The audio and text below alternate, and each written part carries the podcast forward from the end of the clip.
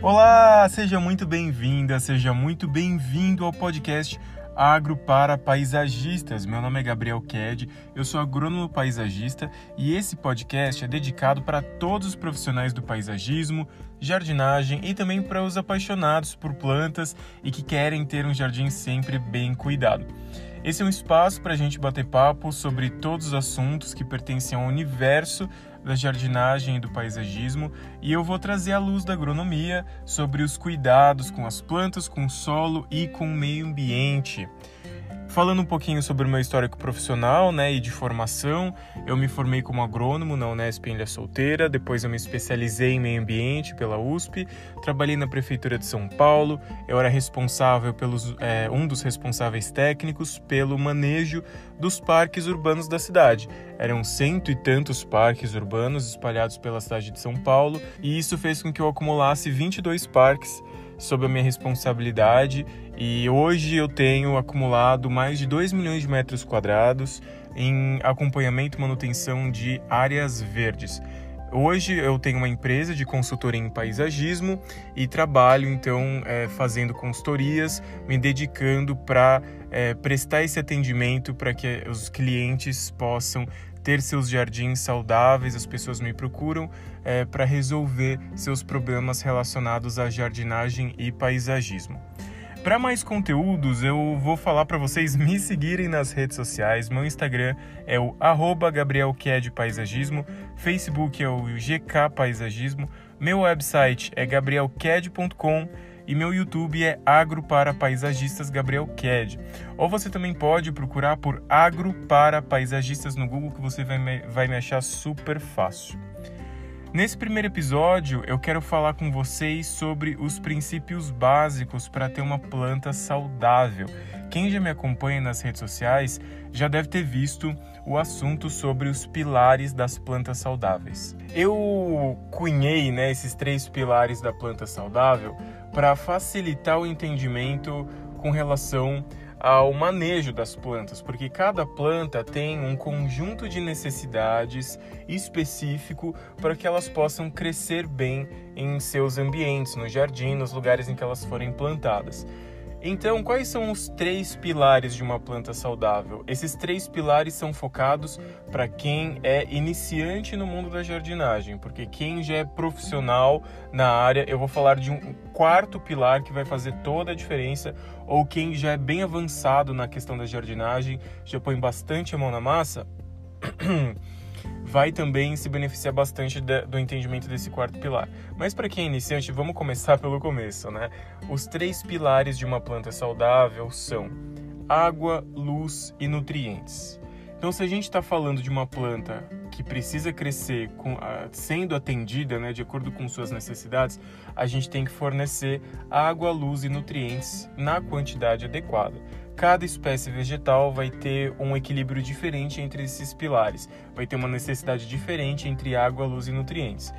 Por exemplo, se a gente considerar um cacto, um cacto de desertão, esse cacto vai ter uma necessidade de água, luz e nutrientes muito diferente de uma orquídea, por exemplo, uma orquídea epífita, né, que precisa de umidade ambiente, precisa de luz filtrada ou às vezes um sol, uma meia sombra, um, enfim, dependendo do lugar em que ela estiver, até sol pleno, é, mais uma quantidade de nutrientes também diferenciada. Então percebam que cada espécie vegetal vai ter um conjunto diferente é, dentro desses três pilares da planta saudável.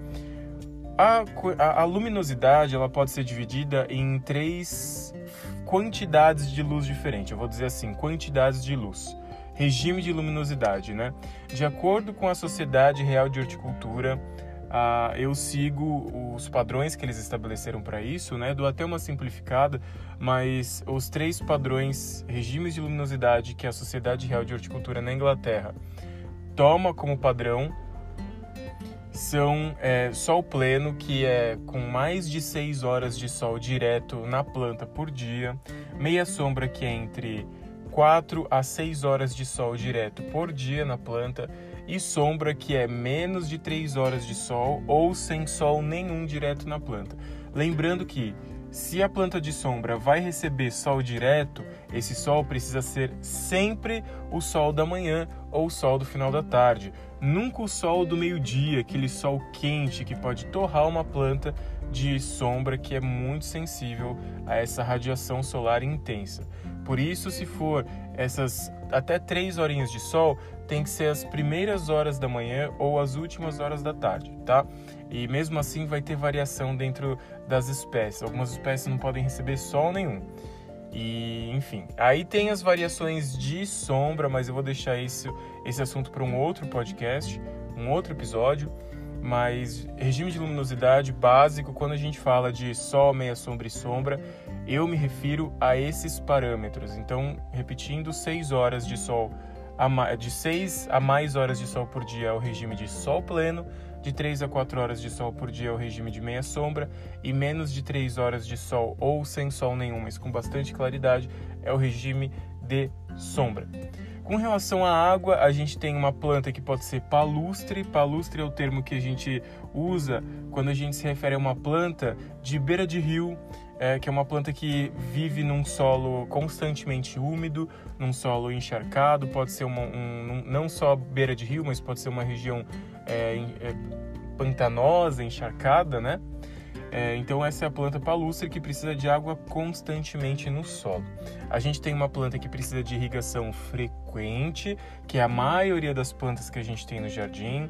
Tem algumas, algumas plantas que dentro do regime né, de, de fornecimento de água de irrigação frequente, algumas plantas gostam de ter o solo mantido úmido. Não chega a ser um solo encharcado, como é o caso das plantas palustres, mas uma planta que gosta de solo mantido úmido.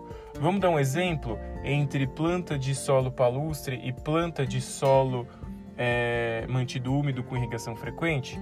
Planta de solo palustre, a gente tem ah, o trevo de quatro folhas, né? O trevo de quatro folhas, na verdade, ele é uma samambaia. E esse trevo de quatro folhas gosta de solo mantido, úmido, solo encharcado. Por incrível que pareça, o lírio da paz também é uma planta que se adapta muito bem ao ambiente palustre. O lírio da paz pode ser cultivado como uma planta de solo drenável, que pode ser mantido é, úmido, mas o lírio da paz também se adapta a um solo palustre.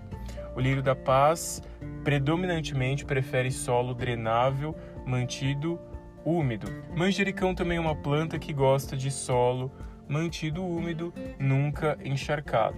Temos as plantas que gostam de solo é, mais drenável e a frequência da irrigação precisa ser em intervalos maiores, porque essas plantas gostam de até secar um pouquinho antes da próxima rega, que é o caso da maioria dos cactos e suculentas. Cactos e suculentas gostam de um solo mais arenoso, muito drenável, que não acumule muita umidade nas raízes, tá bom? Meio termo das plantas com relação ao regime de água é irrigação frequente, solo mantido úmido, mas nunca encharcado. No caso das plantas palustres é mantido encharcado e no caso dos cactos e suculentas o solo ele chega a secar um pouco antes da próxima rega. E aí a gente também vai ter, no caso do terceiro pilar, que é a relação de nutrientes, também cada espécie vegetal vai ter uma demanda diferente de nutrientes.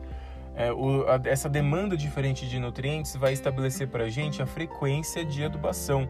Toda planta precisa ser enquadrada, encaixada dentro de um programa de adubação. E por que, que isso é necessário? A gente entende que as plantas precisam se nutrir com é, os diferentes elementos que a gente coloca para elas através do adubo. Na natureza, a adubação ocorre naturalmente por conta de processos ecológicos, de ciclagem de nutrientes, de decomposição de matéria orgânica que vem através da queda das folhas das árvores.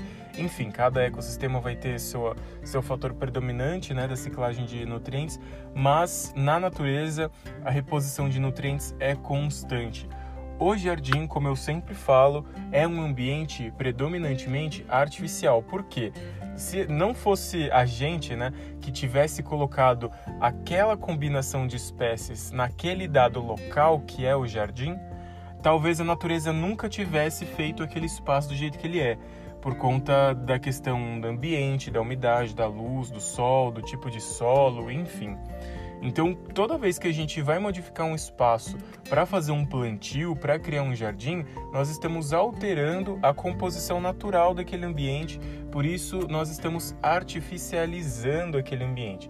E aí a gente precisa colocar necessidades das plantas manualmente, né? Então, a água, a luz, claro, a gente não na maior parte das vezes a gente não coloca luz manualmente porque a gente trabalha com luz do sol, mas a gente também pode de repente colocar um amparo de luz para plantas que estão em ambientes sem disponibilidade de luz de sol. Né? Hoje em dia temos tecnologias muito boas para compensar a ausência de luz do sol nesse sentido, mas também a questão da água e de nutrientes, que é o que a gente coloca manualmente, né?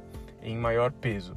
Então, o jardim sendo um ambiente artificial, a planta não conseguindo ter água naturalmente numa frequência adequada de acordo com suas necessidades, nem adubo de acordo com suas necessidades numa frequência ótima, a gente precisa colocar isso manualmente. Então a gente tem que encaixar a planta dentro de um programa de adubação e um programa de irrigação tudo isso tem que ser muito bem planejado, senão o jardim começa a perder sua vitalidade. E não é difícil da gente encontrar por aí um jardim que tenha alguns problemas relacionados a isso, né? Como eu trabalho com consultorias, é muito frequente que eu encontre nos jardins que eu visito plantas que sofrem com deficiência nutricional por conta da falta de adubo, é a qualidade do solo que não é boa para atender as necessidades nutricionais daquelas espécies. A falta de água é muito frequente também, por isso a gente tem que entender esses três pilares é, da planta saudável e atendê-los de acordo com as necessidades da planta. Belezinha, entendidos até nesse ponto? Esses são os três pilares de uma planta saudável. É essencial, então, para quem está é, tá começando na jardinagem ou quem é muito amador ainda nesse, né, nesse campo, entender a importância desses três pilares da planta saudável. Então vocês vão comprar as plantinhas de vocês no viveiro, vocês vão cultivar a plantinha de vocês no jardim ou dentro de casa. Pesquisem bastante. Jardinagem, paisagismo é uma área muito relacionada à ciência. Por isso a gente tem que buscar pesquisas que digam pra gente quais são as necessidades da planta. Busquem na internet, só dá um Google, procurem saber o nome das plantinhas de vocês, porque a partir do nome da plantinha que vocês têm, vocês já conseguem encontrar um monte de informação importantes com relação ao cultivo de cada uma dessas das espécies que vocês adquirem. Quem é mais profissional na área, agora a gente vai falar de um quarto pilar que é fundamental e quem, tem, e quem põe muito a mão na massa é, entende bem a interferência desse quarto pilar. Os três pilares são água, luz e nutrientes e o quarto pilar é manejo. O que, que é manejo? Manejo é o conjunto de práticas que nós adotamos para cultivar as plantas no jardim ou dentro de casa, em vasos, enfim, vou considerar tudo sendo jardim.